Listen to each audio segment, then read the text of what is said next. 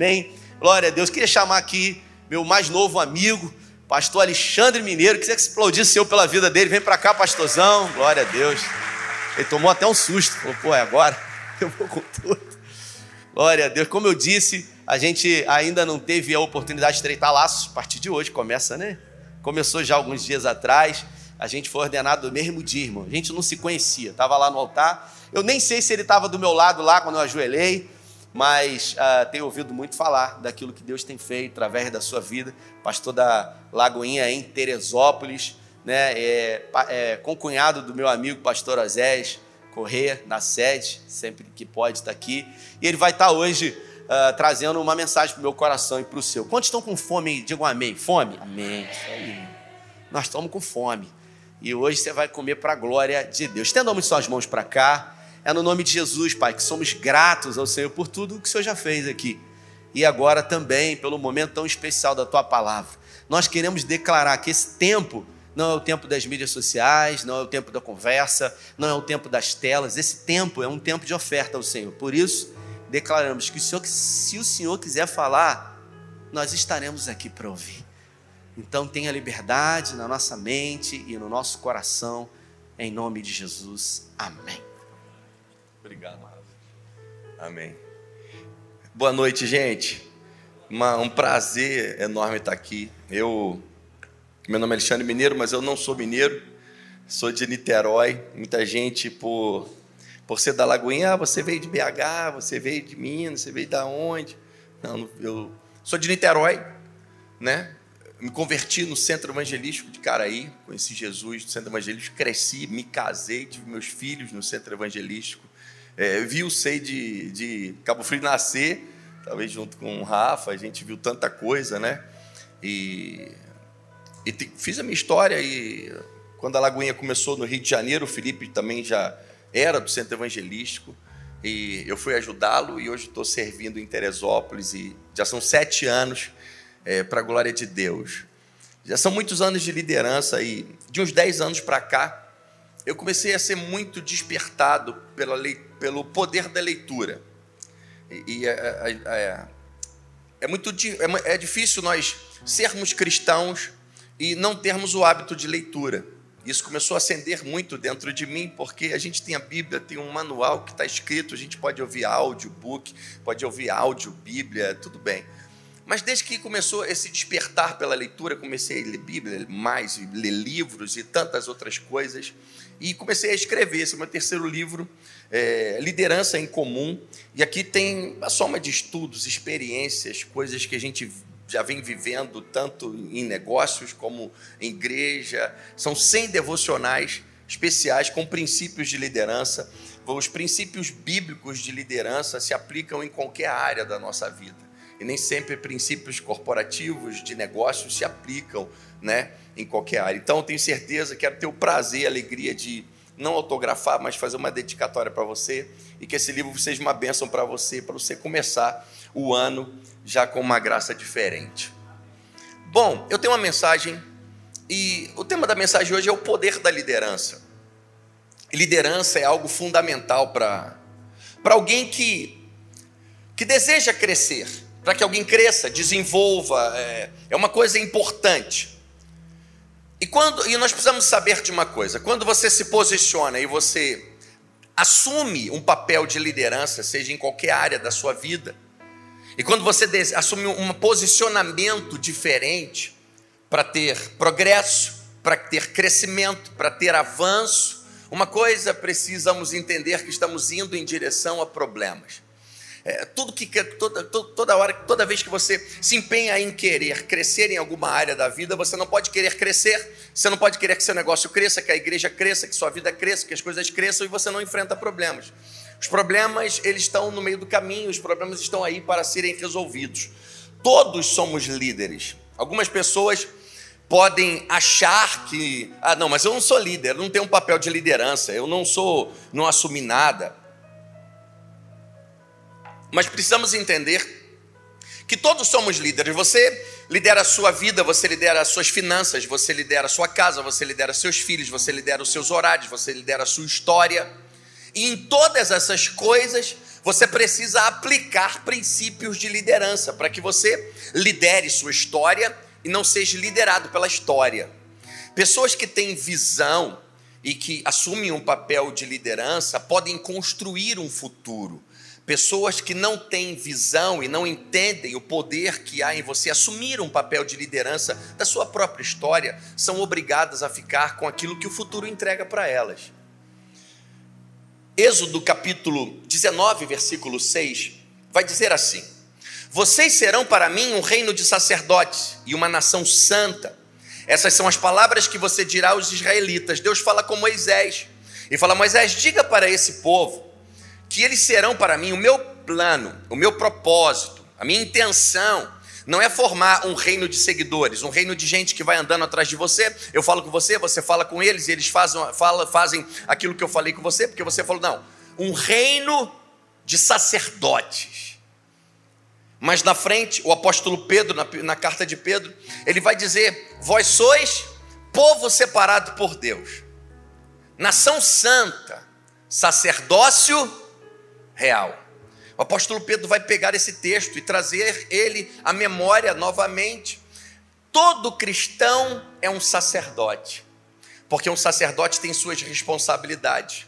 Todo cristão é um sacerdote, então todo cristão é um líder, porque todo cristão tem responsabilidades. O ID é uma responsabilidade de todo cristão. Ser sal é responsabilidade de todo cristão. Ser luz desse mundo é responsabilidade de todo cristão. É, a igreja, é, a igreja tem um papel é, importantíssimo no mundo. A igreja precisa guiar o mundo. Quando você faz um restaurante graça, quando nós fazemos coisas é, é, como a igreja faz, que que são guias, que dão norte, que são exemplos. É, a sociedade é, enxerga, vê e vê que é isso que devemos fazer, porque a igreja precisa ser um guia para o mundo e não ser guiada pelo mundo, porque a igreja é, foi estabelecida por Deus na terra para liderar as coisas e não para ser liderada pelas coisas, porque é o céu que governa a terra, não é a terra que governa o céu. O mundo espiritual é mais forte porque ele veio primeiro, ele deu forma a todas as coisas coisas.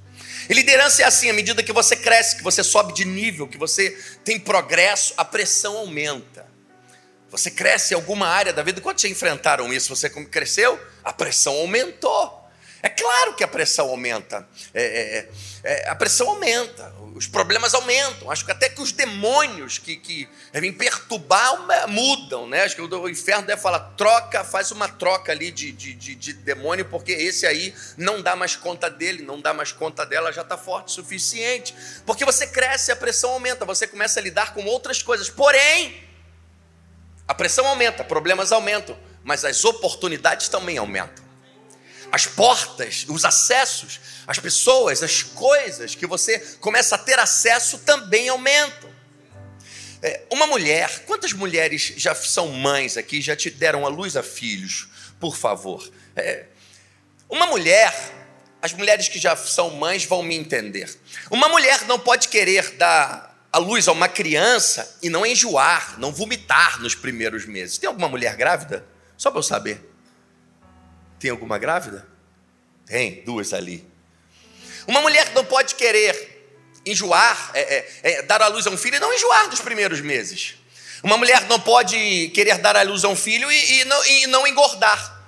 É sua barriga não crescer, é, é, ela não inchar, seus tornozelos não incharem, seus joelhos não incharem. Ela não pode. Ela não pode querer dar a luz a um filho e achar que ela vai dormir todas as noites tranquilamente, normal, não vai perder noites de sono, não vai ficar incomodada, não vai ficar é, é meio é, é, é, agitada, seus hormônios não vão ficar em ebulição. Uma mulher não pode achar que vai chegar aos oito, nove meses de gravidez e ela não vai estar andando, meio remando para lá e para cá, é, com aquela mão assim, com uma dor nas costas. E, e ela não pode achar que isso não vai acontecer, porque vai acontecer, porque essas coisas acompanham o processo. E não dá para querer a promessa sem passar pelo processo. Uma criança é um futuro. Uma criança é algo que está sendo gerado dentro de uma mulher, e é um futuro que está chegando, Filhos são herança, filhos trazem bênção. Os judeus têm uma mania de quando filhos nascem, eles dão chocolate para aqueles que vão visitar, coisas doces, é, é, dizendo que essa criança é, veio para trazer um, um bom tempo, um tempo doce, um tempo de paz, um tempo de alegria. As irmãs que estão grávidas, que é uma de vocês, fica de pé, por favor. É a que está grávida. Isso, como é seu nome? Cassiane? Tassiane. Tassiane, você está grávida, tem um, tem um. É menino ou menina, já sabe? Menina. Uma menina dentro de você. E uma criança é um futuro. Eu não sei com quantos meses você está, mas você vomitou? Enjoou? Pouco ou muito? Muito? Pouco, mas vomitou. Vomitar não é bom. Então, essa criança que está dentro de você, que é uma coisa boa, te fez vomitar. Já tirou noite de sono? Já está te incomodando? Já está chutando? Então, vai tirar noites de sono, vai deixar você. Você já ficou agitada? Fica aflita, agitada. Num bom sentido da palavra, tira até um pouco da paz. A mulher fica agitada, ela fica. Então, uma coisa boa que está sendo gerada dentro de você, tira suas noites de sono, é, faz com que você não durma, te deixa agitada, mas é uma continua sendo uma coisa boa, porque é um futuro. Obrigado, Tassiane. Eu quero aproveitar esse ensejo para dizer algo para você. O seu futuro precisa te acordar. O seu futuro precisa incomodar você. O seu futuro precisa tirar as suas noites de sono. Seu futuro precisa, de certa forma, até num bom sentido da palavra, no melhor que possa ser, tirar a sua paz. O seu futuro precisa deixar você aflito. Porque quando isso estiver acontecendo, teu futuro estiver te acordando. Ontem eu acordei 5 horas da manhã. É, eu já tenho essa mania para ler, é, eu já desenvolvi esse costume porque eu já entendi que eu leio, que eu absorvo conhecimento melhor de manhã. Você precisa se autoconhecer. Então, é, é uma pessoa fala, pastor, 5 horas da manhã, pô, eu falei, o meu futuro me acordou, me tirou da cama. Então, quando o teu futuro te acorda, te incomoda, te deixa aflito, é porque ele está muito vivo dentro de você, agitando você, mexendo, porque uma criança, quando está mexendo, tirando o som da mãe, é porque tem saúde, está viva. Amém? Os pentecostais podem me ajudar quando quiserem, tá? Pessoas que crescem e que exercem uma boa liderança são pessoas que têm algumas características. Pessoas que crescem e exercem uma boa liderança são pessoas que não se intimidam com o próximo nível. Não se intimidam com o próximo nível, eu vou te dar um conselho. Se você, é, principalmente se você é um cristão, e se você está sem nenhum desafio à sua frente, por favor, arrume um. Arrume, não viva, não levante da sua cama sem um desafio, sem um gigante para matar, vamos dizer assim. Ah, pastor, mas já derrubei muito gigante. Caça um, caça outro. Ah, pastor, que história é essa? Gigantes guardam portais. Golias guardava, toda vez que Deus tem um portal, uma porta, um acesso novo, algo para acontecer, um, um, gigante se apresenta para guardar essa porta que você vai entrar. Muitas vezes, quando muitas lutas se apresentam diante de nós, pode ter certeza, olha, tem coisa, tem coisa atrás disso aí. Gigantes guardam portas. Davi mata Golias e ele é, entra em um acesso, entra no palácio, entra em um outro nível de vida. Pessoas que crescem e exercem uma boa liderança não se intimidam com o próximo nível, não temem desafios. Pessoas que crescem, desenvolvem, sabem lidar com angústia e sabem exercer domínio sobre as suas emoções. Existe uma coisa na Bíblia que é um fruto do Espírito, que é o domínio próprio. E quando isso brota dentro de nós, nós conseguimos viver melhor e crescer Pessoas que crescem, avançam, elas sabem lidar com angústia, elas sabem controlar as suas emoções. É, nesse livro tem um capítulo que diz assim: talento não é tudo. O talento pode levar algumas pessoas a níveis bem altos. O talento pode levar algumas pessoas a lugares bem altos, mas existem duas coisas que derrubam algumas pessoas dos lugares altos que elas podem chegar quando elas vão só com a sua força e o seu talento. Uma é o desequilíbrio emocional e a outra é o desvio de conduta, falta de caráter. Essas duas coisas derrubam pessoas de lugares que elas acharam que nunca poderiam cair. Pessoas que crescem e avançam são pessoas que sabem lidar com a pressão, não explodem facilmente Elas conseguem dominar as suas emoções, dominar as suas palavras como é importante nós sermos pessoas que conseguem dominar as nossas palavras. Pessoas que crescem e avançam e têm progresso, são pessoas que sabem lidar com a oposição. Sabem lidar com a oposição, são capazes de resistir, não quebram, mesmo quando enfrentam um alto nível de estresse. Eu já aprendi uma coisa com a vida. Eu posso deixar essa água aqui, Rafa? eu já aprendi uma coisa com a vida. Principalmente sendo pastor e às vezes estando em evidência, às vezes pregando e lidando com muita gente, gente da nossa igreja, gente de outros lugares. Nem todo mundo vai te amar. Nem todo mundo vai acreditar em você.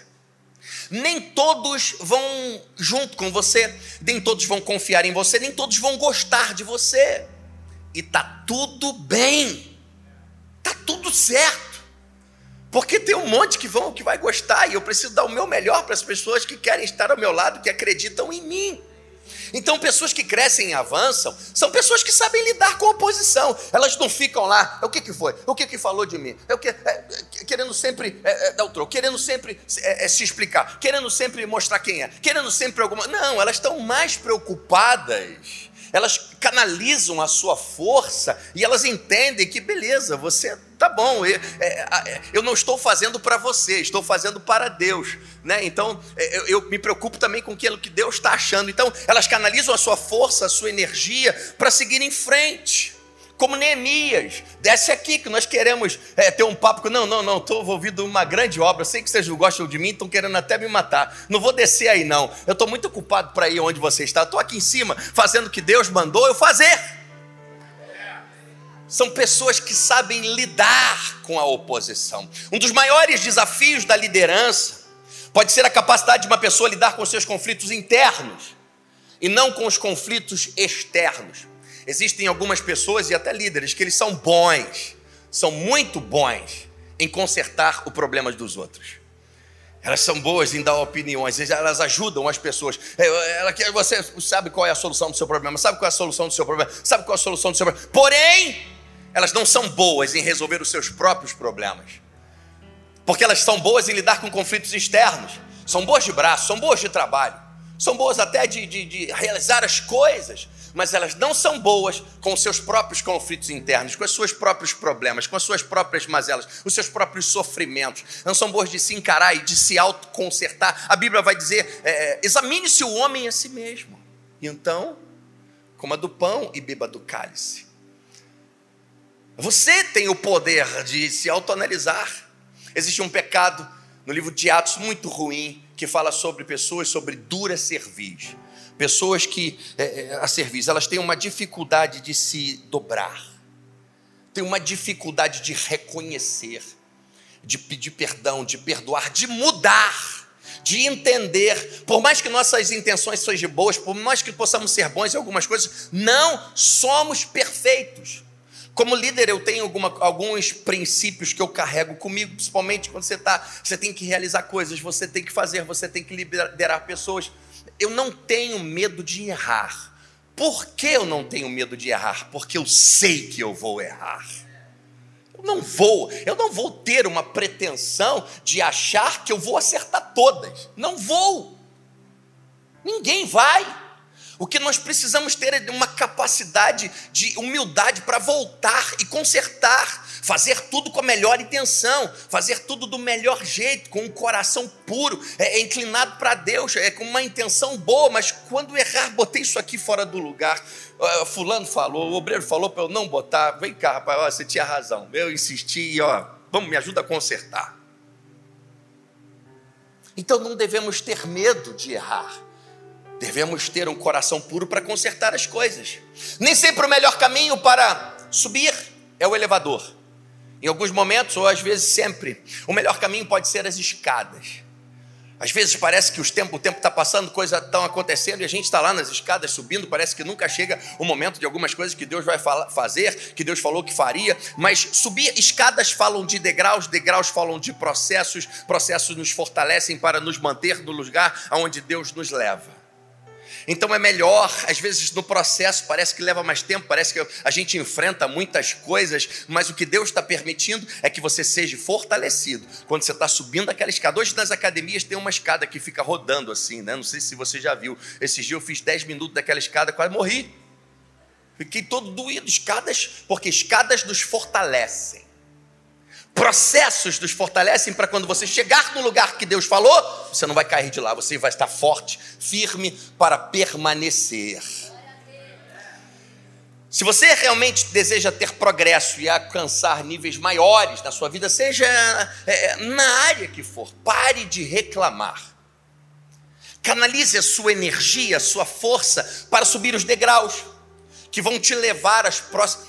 É, uma coisa são degraus. Eu subi, eu subi alguns degraus para estar aqui. Outras, outra coisa é uma porta. Algumas coisas, algumas pessoas sempre estão focadas nas portas. Que Deus abra uma porta. Eu quero que Deus abra uma porta. E às vezes Deus não abre a porta. Por quê? Porque você está no meio dos degraus. Não tem porta no meio dos degraus, a porta está no final dos degraus. E às vezes você está em algum acesso e a nova porta não acontece, porque Deus está falando assim: eu preciso que você suba, que você cresça o, o que você precisa crescer no nível que você está, porque a outra porta está ali em cima, a porta já está aberta, é você que não subiu os degraus. Por isso que Apocalipse vai dizer: Eis que tem uma porta aberta diante de ti.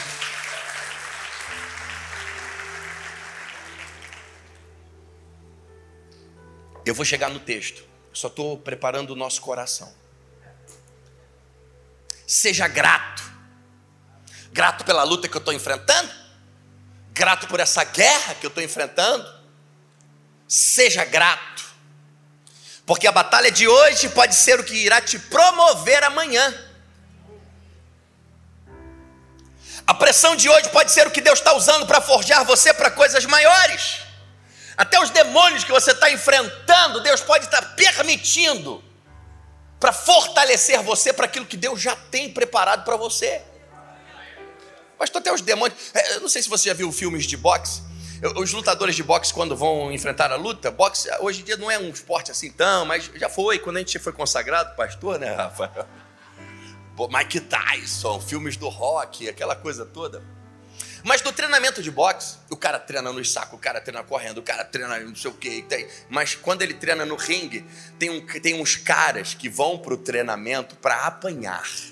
E o nome desses caras são os sparrings.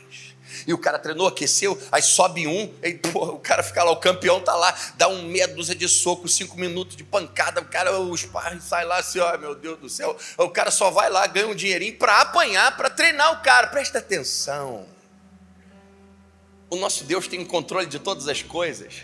Você está achando que esse demônio vai vencer você? Deus está permitindo que ele fique aí só para ele ganhar uns tapas para você crescer, para te levar para um próximo nível. São os pais que Deus está permitindo. E você é um campeão, às vezes não sabe, tem gente apanhando dos sparrings. Não pode. Deus está permitindo. Há pouco tempo atrás, um me ligou, Rafa, três horas da manhã, pastor, manifestou um demônio, dá um comando aí, pastor. Eu falei, calma aí, cara. Quantos demônios tem aí? Um cara manifestou, eu falei, pô, você quer que eu dê um. Irmão, quem é você, cara? Rapaz, expulsa esse demônio aí, cara, deixa eu dormir. Deus que levou, Deus levou você, não levou eu. Esse demônio é teu, não é meu, não. Manda ele embora, cara. Isso é um sparringzinho. John Quincy um líder americano diz uma coisa: suas ações precisam inspirar os outros a sonhar mais, aprender mais, realizar mais e a se tornarem líderes melhores a cada dia. Mulheres, suas ações precisam inspirar seus maridos a crescer mais, realizar mais, aprender mais, se tornarem melhores líderes a cada dia. Maridos, suas ações precisam inspirar as suas esposas a crescerem mais, a, a sonhar mais, a aprenderem mais, a realizarem mais. Pais, suas ações precisam inspirar os seus filhos a sonharem mais, a aprenderem mais, a serem melhores líderes a cada dia. O que é uma inspiração? Às vezes as pessoas falam, é, você me inspira. Pais inspiram seus filhos. Inspirei, coloquei ar para dentro. Os nossos filhos observam as nossas ações colocam elas para dentro. e elas vão moldando o caráter, personalidade e quem eles se tornarão. Eu quero ler um texto que está em Mateus 25, vamos ler do 14 até o versículo 29. Mateus 25, um texto bíblico muito especial, cheio de, de ensinamentos e muito conhecido, e nós vamos meditar nele hoje. Mateus 25.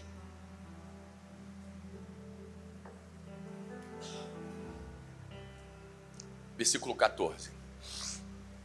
Jesus está falando acerca do reino dos céus. Ele vai dizer: os reinos dos céus é como.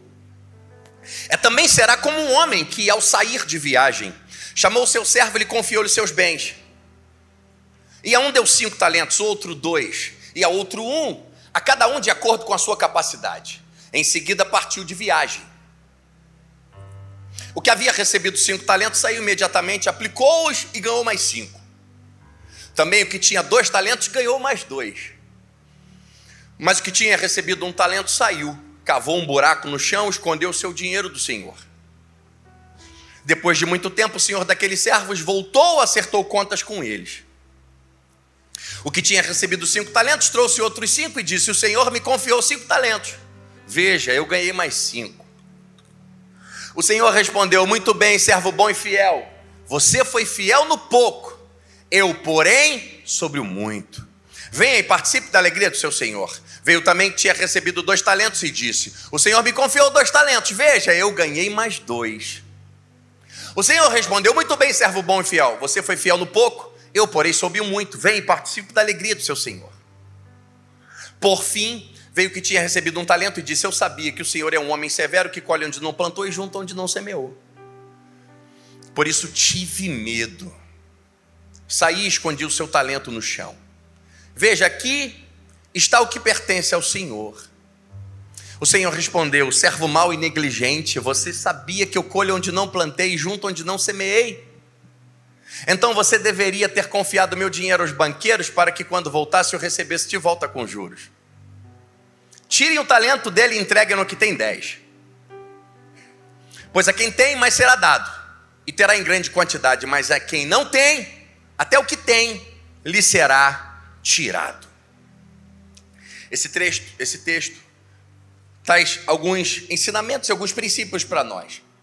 Definitivamente, não é um desejo de Deus que a pessoa permaneça no lugar onde, que ela, onde ela começou e não tenha progresso, não tenha avanço na sua vida e na sua história. Quero ler um outro texto que está em Gênesis 1, 28, só para ajudar a complementar o que estamos falando. Após Deus ter criado o homem e a mulher, a Bíblia vai dizer que Deus os abençoou e lhes disse: Sejam férteis. Eu gosto de uma tradução que diz assim: frutifiquem.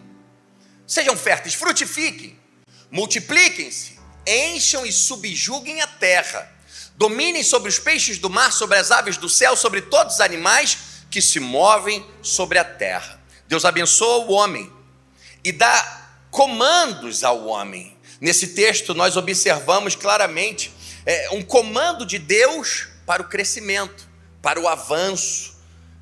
E não se trata de um crescimento financeiro, um crescimento. É, midiático ou alguma coisa assim, se trata de crescimento em todos os âmbitos do ser de uma pessoa, da vida de uma pessoa. Um crescimento externo, um crescimento interno, é ministerial, é espiritual, é intelectual, é crescer em liderança, é se tornar melhor pessoa, se tornar um melhor homem, se tornar um melhor cidadão. É, uma pessoa pode ter 80 anos, 85, 90 anos e mesmo assim continuar crescendo. Porque somos bem maiores por dentro do que por fora. Golias era grande por fora, pequeno por dentro. Davi era pequeno por fora, mas um gigante dentro de si. Se foi o maior rei de Israel, onde você vai em Israel é Davi, é Davi, é Davi, é Davi. Porque ele era pequeno sua estatura, mas era um gigante. Era um ser que era um gigante. Olha as palavras usadas por Deus desse texto: frutifiquem, multipliquem, subjulguem a terra, encham a terra, dominem sobre os animais, sobre todas as coisas da terra. Jesus traz um ensinamento acerca do reino dos céus. E ele fala do Senhor e do servo. E precisamos entender uma coisa, porque ele vai falar sobre o reino dos céus, mas quando a gente olha para esse texto, calma aí, o reino dos céus é um Senhor. que dá o seu dinheiro para os seus servos. E nós, a gente precisa entender como funcionava a sociedade daquela época, que era bem separada em camadas, em classes, e não se misturavam. Nasceu pobre, vive no mundo dos pobres. Nasceu rico, vive no mundo dos ricos. Nasceu nobre, vive no mundo dos nobres. Nasceu escravo, vive no mundo dos escravos. É, não era uma sociedade é, com democracia, com incentivo ao crescimento, com capitalismo, com tantas coisas que a gente pode ver é, levando as pessoas a subir de níveis na vida. Em algum momento, uma exceção poderia acontecer, mas era cada, as pessoas eram muito bem, as classes muito bem separadas e, qualquer, e todo mundo no seu lugar. Mas Jesus vai dizer sobre um senhor que vai sair de viagem, deixa seu dinheiro com seus escravos. Ele não deixa o dinheiro com seus filhos, ele não deixa o dinheiro com seu pai, ele não deixa o dinheiro com seus primos, ele não deixa o dinheiro com seus irmãos, ele não deixa o dinheiro com seus vizinhos, ele deixa o dinheiro com seus escravos. Ele deixa algo que era valioso com aqueles que ele tinha como escravo. Escravos marginalizados, sem direitos, que estavam é, é, em, em uma posição é, é, de prisão. Então, o rei, essa parábola também fala sobre um senhor que enxergou o homem e a humanidade distante daquilo que Deus gostaria que eles estivessem vivendo. E fala de um senhor que através do seu filho Jesus Cristo, que se despiu de sua glória, veio na terra habitar entre nós, se fez homem o Verbo que se fez carne, ele deixou a sua glória em um texto. Jesus vai dizer: Pai, em uma oração, dai-me aquela glória que eu tinha contigo antes da fundação dos séculos. Então, esse Deus, através do seu Filho, vem habitar entre nós e Jesus vem se fazer como servo, para cada um de nós pudéssemos ser como filhos. Jesus ocupa o nosso lugar para nós sermos como Ele é. Então, um Deus que vem até nós, até os seus servos, confiar coisas boas. É, é, o que acontece que Jesus veio fazer é um resgate de identidade. O homem estava separado de Deus e, através da sua morte, da ressurreição de Cristo, fomos tornados filhos de Deus. O sangue de Jesus que nos purifica de todo pecado, que nos coloca novamente como imagem e semelhança de Deus. Então, é um resgate da identidade do homem. É, a Bíblia vai dizer que ele nos arrancou do império das trevas, nos redimiu, ele nos tomou do império das trevas. Ele não perguntou se, nós, se o homem queria. É como é como é como Mefibosete que estava em Lodebar. Davi diz assim: vai lá e peguem ele. Tirem ele de lá, resgatem ele de Lodebar, resgatem ele daquele lugar, porque agora ele vai ficar sentado na minha mesa. Então é um resgate da identidade para que nós possamos ser novamente imagem e semelhança de Deus, para que possamos fazer aquilo que Deus disse para a imagem e semelhança dele fazer. Frutifiquem, multipliquem, subjuguem a terra, dominem a terra. Vocês já são abençoados. Façam o que eu criei vocês para fazerem. Guiem esse mundo, mostrem a glória de Deus ao mundo. Existe grandeza dentro de nós dentro de cada um de nós. E esse, esse Senhor distribuiu seus talentos. Mas quando a gente olha para o texto, gente, alguém pode dizer assim, mas esse Deus não parece justo. Esse Senhor não parece justo, Rafa. Porque para aquele irmão ali, ele deu cinco. Mas para esse irmão ele deu dois. E para você ele deu um. Mas o que está com um vai olhar para tem dois. Pô, por que ele tem dois? Aí vai olhar que tem cinco, cinco para ele, um para mim. Mas qual é? E o que tem dois vai olhar, beleza, aquele lá tem um, eu estou bem, mas por que cinco? Não podia ser três para cada um? Um para ficar com mais um pouquinho. Mas, mas a Bíblia vai dizer que ele distribui os talentos de acordo com a capacidade. Fala assim comigo: capacidade. Com a capacidade e habilidade de cada um. Deus não faz unidunité para distribuir talentos. Ele distribui coloca nas mãos de cada um de acordo com a sua capacidade. O quanto de capacidade é em você? Estamos no final de 2023. O quanto você se capacitou esse ano? O quanto você estudou, o quanto você se preparou para a área que você trabalha na sua vida, espiritualmente, emocionalmente, o quanto você cresceu, o quanto você buscou a Deus, o quanto de capacidade foi ampliada em você. A viúva Seu marido morre, ela está com um problema. Ela vai até o profeta e diz: Meu marido era da tua escola, andava com você. Agora ele morreu, estou em problemas. Estão querendo levar meu filho, o profeta não abandona. Ela, beleza, vamos lá. O que, que você tem? Só tem um pouquinho, uma botijinha de óleo, uma coisinha que pode ser. Os estudiosos dizem que, pode, dizem que poderia ser óleo para se ungir e não óleo para botar na comida. Então pode, poderia ser uma coisa muito pequena, tem muito pouco. E, e o profeta arrume vasilhas e não poucas. Então ela espalha vasilhas pela casa e sai pela vizinhança. E, e ela, é, é, você vê que essa viúva ela fica dependente da sua reputação. Porque para ela pedir um monte de vasilha emprestada, ela podia, tinha que ter uma reputação boa, porque não era uma época que tinha, todo mundo tinha Tupperware. As vasilhas eram coisas difíceis, de cerâmica e tal. Então, mas ela espalha. Enquanto tem vasilha, ela vai entornando e vai enchendo vasilha, vai enchendo vasilha, vai enchendo vasilha, até que ela grita: traz mais uma, filho. E o filho fala: acabou-se as vasilhas. Quando acabou a vasilha, o azeite para, acaba. Acaba o azeite, porque não tinha mais azeite. Deus não poderia multiplicar e continuar fazendo milagre? Poderia, mas acaba o azeite porque acaba a vasilha. Não tem mais capacidade, não tem onde mais colocar. Não tem. Eh, eu costumo dizer que quem faz a medida da nossa bênção não é Deus. Quem faz a medida da bênção que iremos desfrutar somos nós. Porque Deus vai colocar nas nossas mãos, na nossa vida, de acordo com a nossa capacidade. Se sua casa tem uma caixa d'água de mil litros de água, vai dar quanto de água? Mil litros. Se tem dois mil litros, vai dar dois. Se tem dez mil litros, vai dar dez. Você pode morar na rua e um tem uma caixa d'água de mil, outro tem de dez, o outro tem vinte mil litros. A água vem do mesmo lugar, da mesma fonte. Tem água lá para encher as casas todas com o que tiver, quantos litros for, mas só vai se a sua casa tem uma caixa de mil, não adianta, só vai dar então você vai receber de acordo com a sua capacidade. Esses dias é, eu estava em Teresópolis e a gente estava no churrasco, eu estava com meu filho, eu estava sem carro, não lembro nem porquê, tinha um menino lá e eu falei, cara, me dá uma carona, me dá um bonde, eu meu filho para ir para casa, estou sem carro. Tá bom, pastor. Quando fomos sair, o garoto estava com um Porsche. Balançou a chave para mim. Dirige aí, pastor. Eu falei, 20 anos com um Porsche, moleque. Dirige aí. E subindo, entrei no Porsche. Eu vou perder a oportunidade de dirigir um Porsche. Procurei um lugarzinho para eu acelerar. 200, oh, me deu medo. Caramba. Procurei outro lugarzinho para acelerar. 240. 3, 4 segundos. Procurei mais um.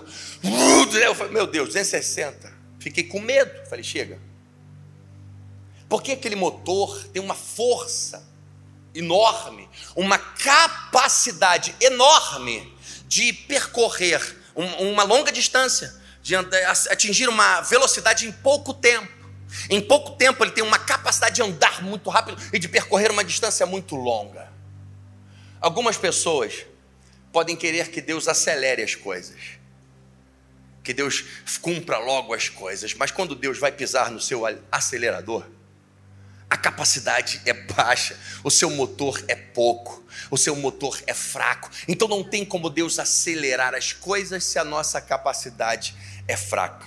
A diferença dos que podem lidar com uma quantidade maior de talentos está na sua capacidade, nas suas habilidades. Algumas pessoas não entendem que as habilidades elas são lapidadas, melhoradas, treinadas. A águia é um animal que a própria Bíblia, o próprio Deus vai fazer comparações e tem, tem traços de liderança. A águia é um dos poucos animais que, talvez o único, que treina os seus filhotes. Ela pega os seus filhotes do ninho, se eles não voarem, se não aprender para eles aprender a voar, aprender a bater a asa, e elas pegam lá embaixo, leva no alto de novo, solta de novo, fica treinando, leva lá embaixo, solta de novo, treinando voar. Tem um vídeo muito muito maneiro na internet que uma águia vai pegar um peixe e ela vem no alto assim, ó, fazendo assim com as suas garras, treinando a pegada. É, e às vezes nós podemos ter habilidades, algumas pessoas têm as suas habilidades e boas habilidades, são muito habilidosas, mas são há 10 anos com a habilidade que ela tem do mesmo jeito. Ela não melhorou, ela não treinou, ela não aperfeiçoou, ela não é, não está melhor. E nossas habilidades elas são melhoradas. Para que você possa viver coisas maiores. É tão bom quando a gente você vê um médico que o médico já é um bom médico, mas o cara está no conferência, o cara está não sei o quê, o cara está crescendo, o cara está avançando, daqui a pouco ele está inovando. É um, ele tem um negócio que ninguém tem, os médicos que ninguém tem, ele tem o que ninguém faz, ele já está especialista nisso. Hoje é um, é, um, é um tempo onde todo mundo é especialista. A pessoa cria um Instagram hoje, amanhã ela coloca no Instagram, especialista em administração, de não sei o que. Vai para o Japão, meu amigo. Você tem que trabalhar 10, 15, 20 anos na mesma área, ter muito resultado resultado para você ter, assumir uma posição de especialista em alguma coisa. Você tem que ter provado e tem tido as habilidades muito bem lapidadas e treinadas.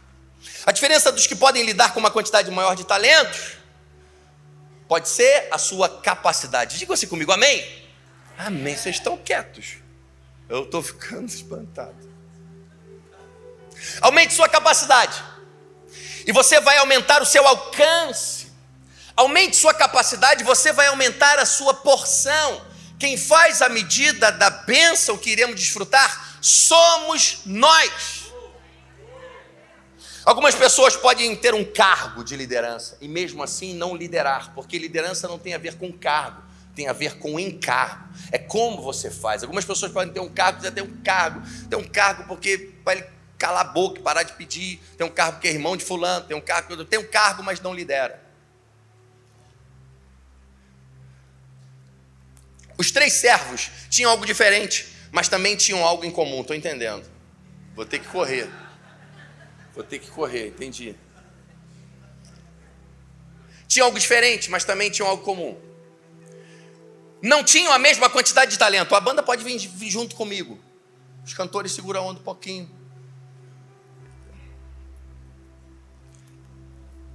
Podemos olhar para o lado e algumas pessoas é, é, têm uma determinada uma influência maior, recursos maiores, algumas coisas que nós não temos, mas nós também temos coisas que as pessoas também não têm. Mas uma coisa nós temos em comum, a oportunidade. Todos aqueles soldados que estavam ali diante de Golias quando ele afrontava Israel tiveram uma oportunidade de derrubar Golias, mas não derrubaram. Mas Davi derrubou, mas a oportunidade foi dada a todos. Todos nós temos a oportunidade de fazer algo especial enquanto estamos vivendo. Mateus 5,13 vai dizer: Vós sois o sal da terra, e se o sal for insípido, com que há de salgar? Para nada mais presta senão para se lançar fora e ser pisado pelos homens. Em Israel tem uma entrada do templo, quando você vai onde era o templo, chamada Porta Formosa, que era uma, uma escadaria, a escada ainda está lá, mas que era a entrada dos sacerdotes. Então, é, eu acredito que no templo devia ter sacas de sal grosso, porque eles salgavam a carne, que os levitas comiam a carne depois, ou talvez por alguma coisa judaica que eles tinham, mas tinha sal. Então, quando Jesus diz: se o sal não estiver salgando, não serve mais para nada, mas para ser pisado pelos homens. Então, quando aquele sal não servia para nada, aqueles levitas pegavam aquele sal grosso, espalhavam na escadaria do templo, para que, é, como era uma entrada dos sacerdotes, as pessoas mais velhas, talvez mais idosas, é, é, quando descessem ali, tivesse um dia de chuva, aquele sal grosso servia para amparar um pouco, ficar um pouco áspero, elas não escorregarem. Então, aquele sal só servia para ser pisado pelos homens. Algumas pessoas podem viver dias tão difíceis e enfrentar a vida e falar: parece que eu sempre estou para trás, parece que sempre eu sou por último, parece que sempre estou pisado, parece que eu sempre sou esquecido, parece que para mim tudo é mais difícil, parece que para mim as coisas não acontecem, parece que eu sou esse aí, sempre pisado e subjugado por essa terra, quando na verdade Deus falou para nós subjugarmos a terra. Mas é porque talvez não estamos na posição que Deus espera que a gente esteja realizando aquilo que Deus espera que a gente realize e sendo a pessoa que Deus espera que a gente seja. Eclesiastes 9:10 tem um texto que eu amo, que norteia a minha vida em muitas coisas. O que suas mãos tiverem que fazer, tudo que vier à sua mão, faça e faça bem feito. Faça com toda a sua força, porque na sepultura para onde você vai, não há atividade, não há planejamento, não há conhecimento nem sabedoria. Eu já aprendi que a excelência te leva ao nível de cima. Integridade te leva ao nível de cima. Comprometimento te leva ao nível de cima. Empenho te leva ao nível de cima. Perseverança te leva ao nível de cima. Dedicação te leva ao nível de cima.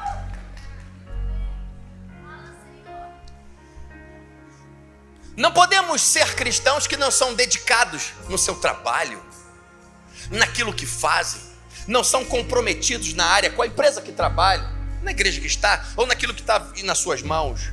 Pastor, você está falando isso porque tu não conhece meu patrão. Você está falando isso porque tu não conhece a empresa que eu trabalho. Aquela empresa não merece a minha dedicação. Na verdade, aquela empresa nem me merece. Talvez você não esteja no lugar que você não mere, que você mereça. Você talvez merecesse estar em um lugar melhor. Talvez você não está no lugar que você deseja. Talvez você não está no lugar dos teus sonhos. Talvez você não esteja tendo reconhecimento. Talvez você esteja num lugar pequeno, é, no menor lugar. Mas é isso que está em suas mãos. Faça e faça bem feito. Não podemos ser cristãos e ser uma igreja onde os cristãos são os que chegam atrasados, onde os cristãos são aqueles que de vez em quando colocam um atestado para ter alguma folga, ah, ah, aqueles que sempre estão envolvidos em algumas coisas, é, é, que não são os comprometidos. Pastor, você não conhece meu patrão, aquilo é o diabo em forma de gente, ele não merece que eu me dedique. Como é que eu vou dedicar daquela empresa? Ele trata mal, ele não paga as coisas, meu FGTS não está em dia. Mas é isso que está em tuas mãos, entenda uma coisa: a sua vida não é para a glória dessa empresa, a sua vida vida é para a glória de Deus, a sua vida precisa glorificar a Deus. Você pode não estar percebendo, mas Deus está te olhando, Deus está te vendo, Deus está observando o comportamento, e na hora certa, Ele te arranca daí e te leva para um nível maior. Os talentos foram entregues de acordo com a capacidade. Se você não é capaz de liderar a si próprio, como Deus vai colocar, o que nos faz pensar, se não somos capazes de liderar a nossa própria história, a nossa própria vida, o que nos faz pensar que Deus vai colocar responsabilidades maiores em nossas mãos. O que recebeu dois talentos, trabalhou e multiplicou mais dois, mas o que recebeu um enterrou, cavou um buraco, enterrou o talento. Ele preferiu não arriscar ele preferiu não realizar, ficou na sombra, não frutificar, não multiplicar. Ele achou melhor não arriscar, porque algumas pessoas podem ter medo de arriscar. Algumas pessoas podem ter medo do futuro, Alexandre. Elas podem cantar na igreja, porque ele vive. Posso crer no amanhã. Mas na verdade, na verdade, elas podem ter medo do amanhã. Então elas têm medo de errar, elas têm medo do que vão pensar, elas têm medo de fazer, elas têm medo de não acertar, elas têm medo da aprovação dos outros, elas têm medo de enfrentar guerras. Eu não quero enfrentar problemas, eu não, não quero problema para mim. Medo do futuro. Mas hoje é um dia para você inverter as coisas. Porque quando você inverte as coisas, as coisas começam a funcionar de maneira diferente. Porque quando você expõe o medo, você enterra os talentos. Mas hoje é um dia que Deus está dizendo para você: inverte essas coisas. Porque quando você expõe seus talentos, você enterra o medo.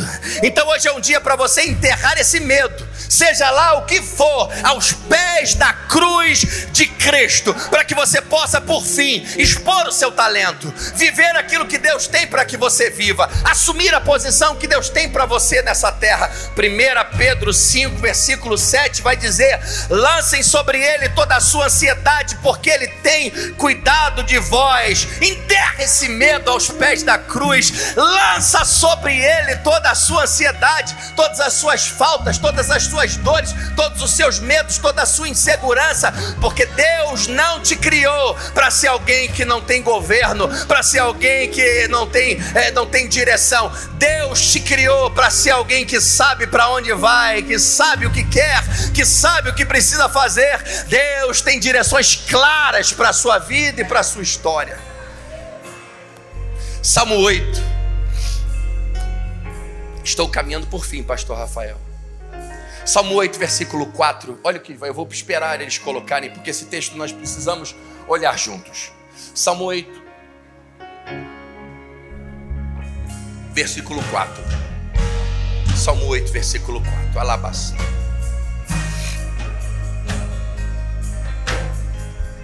Pergunto: que é o homem para que com ele te importe? E o filho do homem para que com ele te preocupes? Tu o fizeste, Alexandre, um pouco menor do que os seres celestiais, e o coroaste de glória e de honra. Tu fizeste dominar as obras de tuas mãos sobre seus pés, tudo puseste. Deus nos criou um pouco menor do que os anjos. Bate para alguém que está do teu lado e fala assim: Ah, meu querido, tu é quase um anjo, não sabe. Fala para alguém. Um pouco menor do que os seres celestiais o fizeste. Quantos aqui já foram ligar um rádio e de repente uma música vem na sua cabeça e você está escutando, você canta aquela música, quando você liga o rádio, está tocando aquela música. Quem já passou por isso?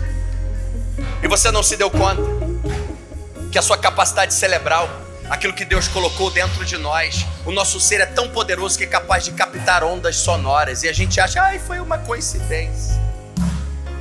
Um pouco menor do que os anjos, você é bem, bem mais capaz do que imagina. Somos bem mais poderosos do, se podemos dizer assim, tem bem mais poder dentro de nós para realizar. Existe no homem uma capacidade criativa, porque somos imagem e semelhança de Deus e não uma capacidade de criatividade de ter boas ideias, de fazer coisas maneiras, de ter um bom design, de fazer coisas fora da caixa, de pensar. Não, é uma capacidade criativa de realizar as coisas, de colocar do lado de fora, de construir do nada porque do nada Deus fez todas as coisas. O homem é capaz de chegar e do nada. Lá em Dubai agora o cara viu o deserto, mas ele olhou para o deserto e viu uma cidade. Alguns viam um deserto, ele viu uma cidade. Preste atenção! Talvez você esteja vendo desertos, mas Deus está dizendo para você: você está vendo deserto, mas eu vejo um futuro, eu vejo uma cidade, eu vejo é, construções, eu vejo realizações, está tudo dentro de você e você ainda não viu.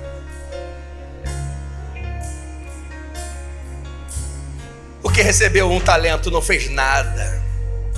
Entenda uma coisa. O seu problema nunca será maior que a promessa, que a sua promessa. Celebre a promessa, que o problema diminui. Todos repitam comigo, por favor. Celebre a promessa, que o problema diminui. Opa, opa, opa, pastor, como é que é, Renan? Celebra a promessa que o problema diminui. Já estou há tempo celebrando, cantando, glorificando, e, e os problemas estão do mesmo tamanho ainda. Os problemas não diminuíram. Eu vou te dizer como os problemas diminuem. Você pode vir aqui e trazer a cadeira, por favor? Você é grande, preciso de você. Me dá a cadeira aqui e você sobe correndo. Vem, vem. Sobe aí. Vem, vem, filho. Como você quiser. Se quiser pular e pula. Ai, cara, é bom mesmo, hein? Não. Calma, filho. Fica de frente para mim. De frente. Me perdoa o que eu vou fazer, tá, pastor Rafael? Mas depois eu passo um pano aqui. O que fazer quando alguns problemas insistem em permanecer de pé? E não somem, e não diminuem. A melhor maneira de os problemas diminuírem, porque às vezes parece que Deus não dá fim nos problemas. O mal do, do, cristão muitas vezes é achar que Jesus veio morrer na cruz para resolver nossos problemas. Jesus não é um resolvedor de problemas. Jesus vem resolver a gente. Porque muitas vezes Deus não faz novas histórias, Deus nos torna novas pessoas, novas pessoas fazem uma nova história. Então a gente quer sempre que Deus resolva nossos problemas. Ah, ah, vou resolver você, vou melhorar você, vou acertar você. Você resolve os problemas, porque Ele nos deu uma capacidade de resolver os problemas. Então, alguns problemas às vezes insistem em permanecer de pé e não somem. A melhor maneira de lidar com problemas, quando eles não diminuem, é você crescer. Porque quando você cresce, os problemas ficam pequenos. Problemas pequenos são mais fáceis de resolverem. Eu tenho uma avó. Leva a cadeira. Eu tenho uma avó que já partiu para o Senhor, mas quando eu era criança ia para casa dela, às vezes ela mandava comprar umas coisas, saía para brincar. Ela falou: quando tu voltar, tu traz isso para mim. E ela amarrava um negócio aqui no meu dedo, no meu pulso. É para tu lembrar que tu tem que trazer. Às vezes, alguns problemas que insistem em permanecer na nossa vida parece que não somem, parece que estão amarrados em nós. Deus está permitindo que ele fique aí, para que toda vez que você olhe para ele, é Deus falando para você: ele está aí porque tu não cresceu. Porque a hora que tu crescer, tu manda ele embora. Aumente sua capacidade, aumente o seu alcance, amplie sua visão. Assuma a liderança da sua história. Repita-se comigo, os de trás também que não estão falando, por favor, gente. Assuma a liderança da sua história. Opa, opa, opa, pastor, calma aí. Mas como é que é isso? É Deus que escreve a nossa história? Ou é a gente mesmo que escreve a nossa história? A gente que assume a liderança da nossa história? Se tiver uma peça de Jesus, tu pode ser Jesus, né? Foi só uma brincadeira, cara.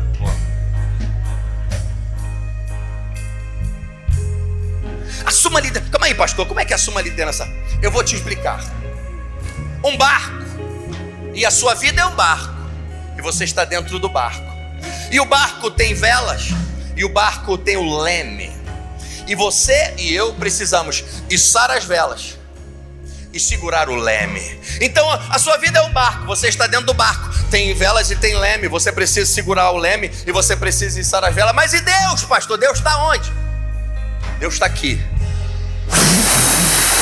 soprando o vento do favor dele sobre nós, para que possamos avançar, crescer, realizar, viver, ir à frente, progredir, ter progresso. Então, quando Deus sopra, Ele está falando: Eu vou soprar, eu vou te dar força, eu vou te capacitar, eu vou te levar adiante. Mas faz o seguinte: levanta as velas e segura o leme, porque se você não segurar o leme, esse barco vai bater nas pedras, vai bater em outro barco você vai ter problemas. Soprar o vento e te empurrar para frente é comigo, Deus dizendo, mas assumir o controle da sua história é contigo. Segura esse leme, porque eu vou soprar.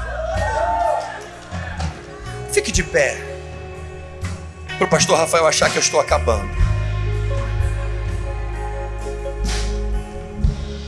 Pessoas que entendem o poder que há na liderança são pessoas que vivem de maneira diferente e vivem coisas diferentes. Existem dois tipos de pessoas dois tipos de pessoas. Existe uma classe de pessoas que o diabo dá muito trabalho para elas.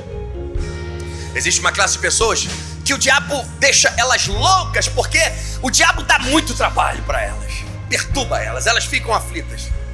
Mas existe uma outra classe de pessoas que quando acordam de manhã e elas abrem os olhos, o diabo olha e fala: "Meu Deus acordou, vai me dar um trabalho danado agora.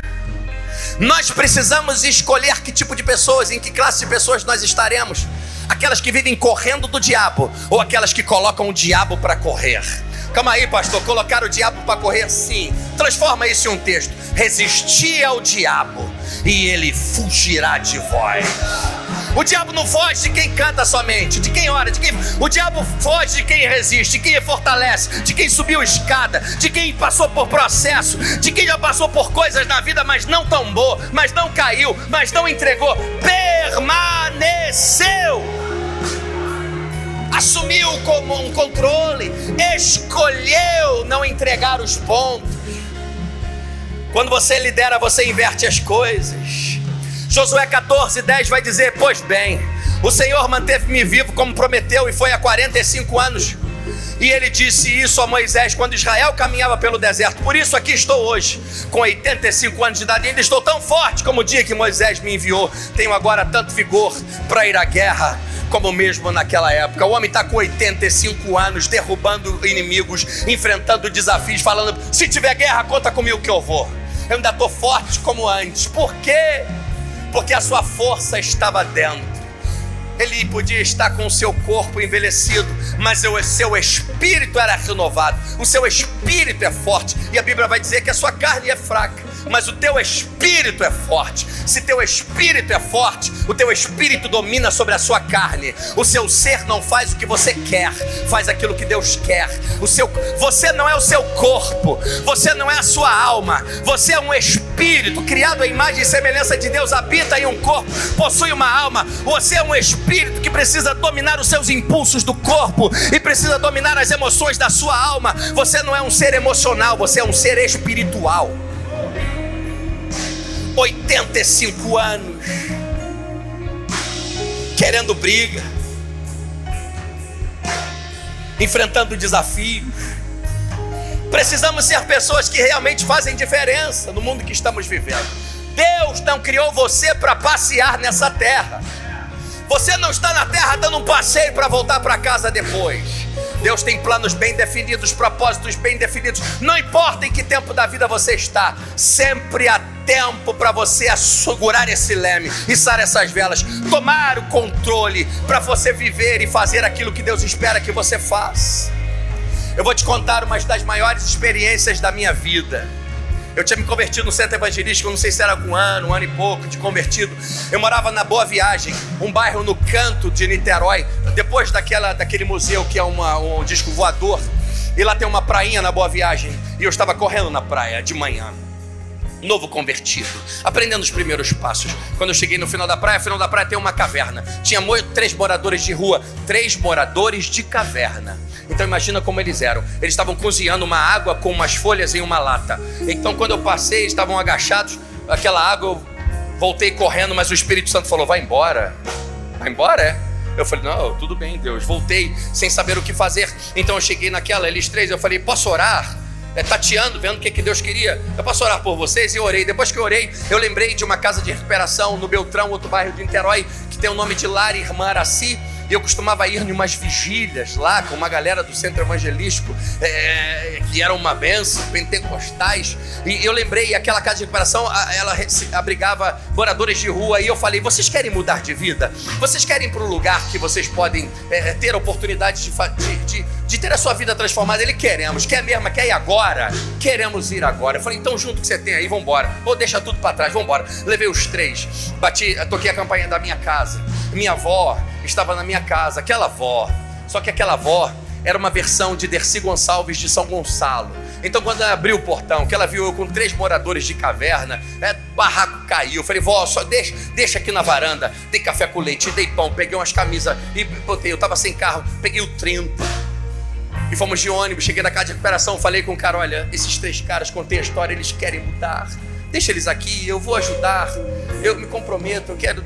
Não, claro que vão ficar. Ficaram, fui embora. Uns cinco meses se passaram mais ou menos. Eu ajudando, e estava no final do ano, eu trabalhava muito, tinha muitas coisas, muito trabalho. E eu estava no meio, trabalhando demais, a minha cabeça estava. E, e, eu fui no primeira, na no primeira semana de dezembro lá porque eu não tinha conseguido. Eu estava duro sem dinheiro. Eu fui lá dar uma satisfação. Olha, não consegui, mas semana que vem eu vou trazer a ajuda que eu falei. É, me perdoa, tava aí. O cara ficou rindo para mim, eu não estava entendendo o que estava acontecendo. E três caras entraram na sala, a sala dele era ampla. E ele falou: Você não está entendendo, cara? Eu falei: Não. Olha ali, rapaz, os três. Quando eu olhei, sapatinho, camisinha, calcinha de vaso, cintinho, camisinha para dentro, um de gravatinha, aquele terninho por aqui, mas todo orgulhoso, com Bíblia na mão. E o cara falou: dois já foram batizados no Espírito Santo. Eu comecei a chorar sentado naquela cadeira, não conseguia levantar daquela cadeira. Eu não senti orgulho, eu senti um constrangimento, porque o que eu tinha feito para mudar a vida daqueles homens que estavam destinados à morte tuberculose, pneumonia, moradores de caverna. Caverna não iam durar. Pão, leite, camisas usadas, três passagens de ônibus, três horas do dia. Preste atenção, que coisa bonita. Os que ganharam o panetone são os que cozinham. São os que cozinham, fazem o que servem. Nós vamos embora dessa terra em algum momento. E poucas coisas levaremos daqui poucas coisas levaremos daqui.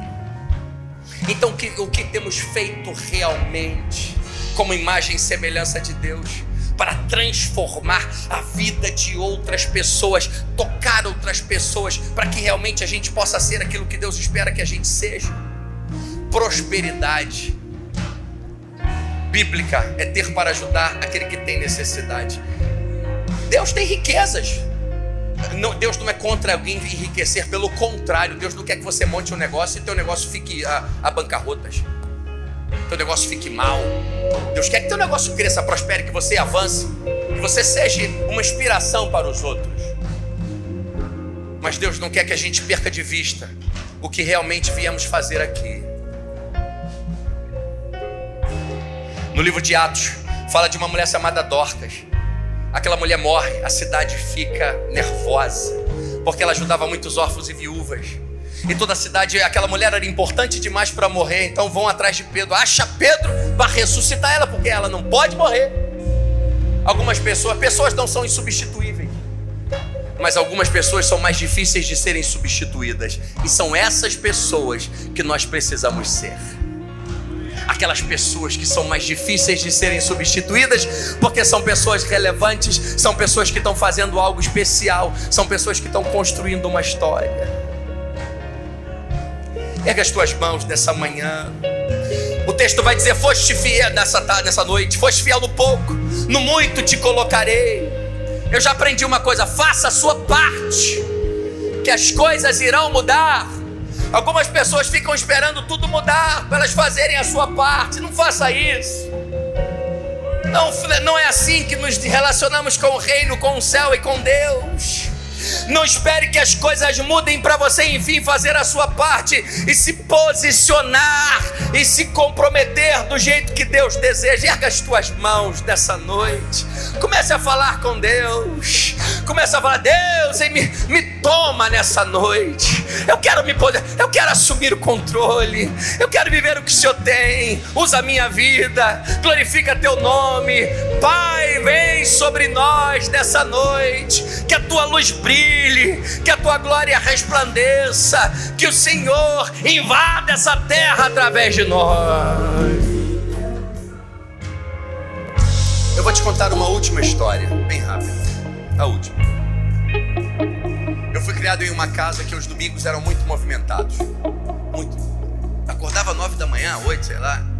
E aquela falação, minha mãe assando galinha, minha avó fazendo comida, e farofa, e não sei o que, e batata, e é muita comida, muita coisa. E aquela, aquele alvoroço. E meus primos vinham, meus tios vinham, todo mundo vinha, minha casa ficava lotada de gente. E minha aquela comidaiada, todo mundo comia, depois todo mundo comia e ninguém ia embora. Eu lembro que depois que todo mundo comia, minha mãe pegava a, a, o que sobrava, umas vasilhas, e botava uma coisa em uma, outra coisa em outra, outra coisa em outra, outra coisa em outra, tampava geladeira. Que ela estava dizendo assim: à noite eu não vou fazer tudo de novo, é o que tem aqui. Só que ninguém ia embora, que as pessoas sabiam, Alexandre, o que vinha depois. Porque quando dava seis e meia, sete horas, que a fome batia novamente, minha mãe abria a geladeira, pegava todas aquelas coisas e botava naquela mesa. E ela pegava seus tabuleiros. Aí ela pegava uma coisa, botava no tabuleiro, outra no outro, outra no outro, outra no outro, outra no outro. Aí em uma ela ralava queijo por cima, e outra ela fazia um molho branco, não sei o que ela jogava, outro molho diferente, outra ela jogava alho frito, pimenta do reino, outra ela botava parmegiana, outra não sei o que, e ela empurrava aquilo dentro do forno. Quando saía, estava mais gostoso do que o almoço. As pessoas iam para lá para comer as sobras e não almoço. Porque até as sobras na mão de um mestre se tornam coisas maravilhosas. Feche os teus olhos, por favor. Talvez você esteja aqui, você pode levantar as suas mãos e falar: Pai, oh Deus, sobrou da minha vida é isso aqui, Pai. O que sobrou do meu casamento é isso sobrou da minha história é isso, que sobrou da minha empresa é isso, sobrou pouca coisa, sobrou pouco, não tem quase nada, ou não sobrou nada. Mas hoje Deus está dizendo para você: coloca nas minhas mãos o que sobrou da tua história, tu vai ver o que, que eu vou fazer. Eu não estou de olho no que você tem, de olho naquilo que eu posso realizar. Hoje é um dia para você entregar tudo. Hoje é um dia você fala, Deus, faz. O que sobrou foi isso, o que tem é isso, Pai. Se você está aqui nessa noite, e hoje é uma noite de você assumir um posicionamento diferente, fala, eu quero. Eu quero deixar esse Deus entrar na minha vida como nunca. Eu quero me entregar para esse Deus como nunca me entreguei. Eu quero deixar esse Jesus entrar na minha vida como nunca permiti. Até agora eu tenho aberto algumas áreas do meu coração mas hoje eu estou entendendo, eu preciso entregar tudo. Eu preciso deixar que Ele entre por completo na minha história. Hoje é um dia para você que está aqui, que sofreu, que foi deixado para trás, que já foi machucado, que foi ferido, que foi abandonado. Renovar essa tua aliança com Deus, porque tu é chamado de Deus, tu é um homem de Deus, uma mulher de Deus. Deus tem um propósito na tua vida. Se você está aqui nessa noite, você quer falar assim: Eu quero abrir meu coração como nunca abri, sim. Eu quero viver o que eu nunca vivi. Eu quero voltar e renovar a minha aliança com o Senhor. Se você está aqui, sai do teu lugar. Vem aqui, eu quero orar por você.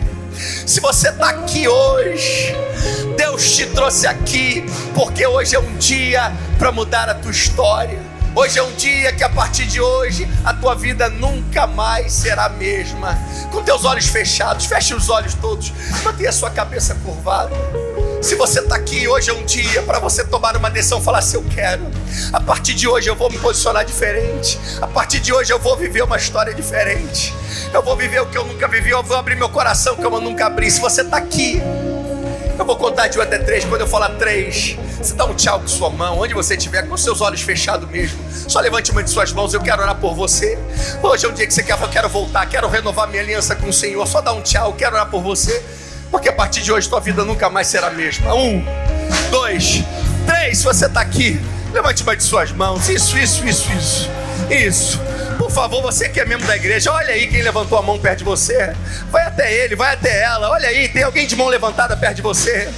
Você que levantou a sua mão, sai do seu lugar e vem aqui. Eu quero orar por você. Você que levantou a sua mão, onde você estiver, por favor, sai do seu lugar um pouquinho, vem aqui. Eu quero orar. Sai aí, sai do seu lugar, vem aqui. Hoje é um dia, Deus escolheu. Deus te trouxe aqui. Deus te trouxe aqui hoje, porque a partir de hoje é uma nova história que começa. A partir de hoje é uma página que vira. Vem cá, pastor Rafael. A partir de hoje é um algo novo que se inicia. Vem cá, vem aqui perto, traz eles aqui. Sai do teu lugar e vem. Deus te trouxe aqui. Hoje é dia de voltar. Hoje é dia de renovar a aliança. Hoje é dia de entregar tudo. Em nome de Jesus, seja livre. Seja restaurado e curado. Sai do teu lugar. Isso. Isso, sai do teu lugar, Deus te trouxe aqui. A partir de hoje tua história muda. Hoje é dia de começar uma nova história, um novo tempo. Hoje é dia de Deus entrar na tua vida como nunca entrou.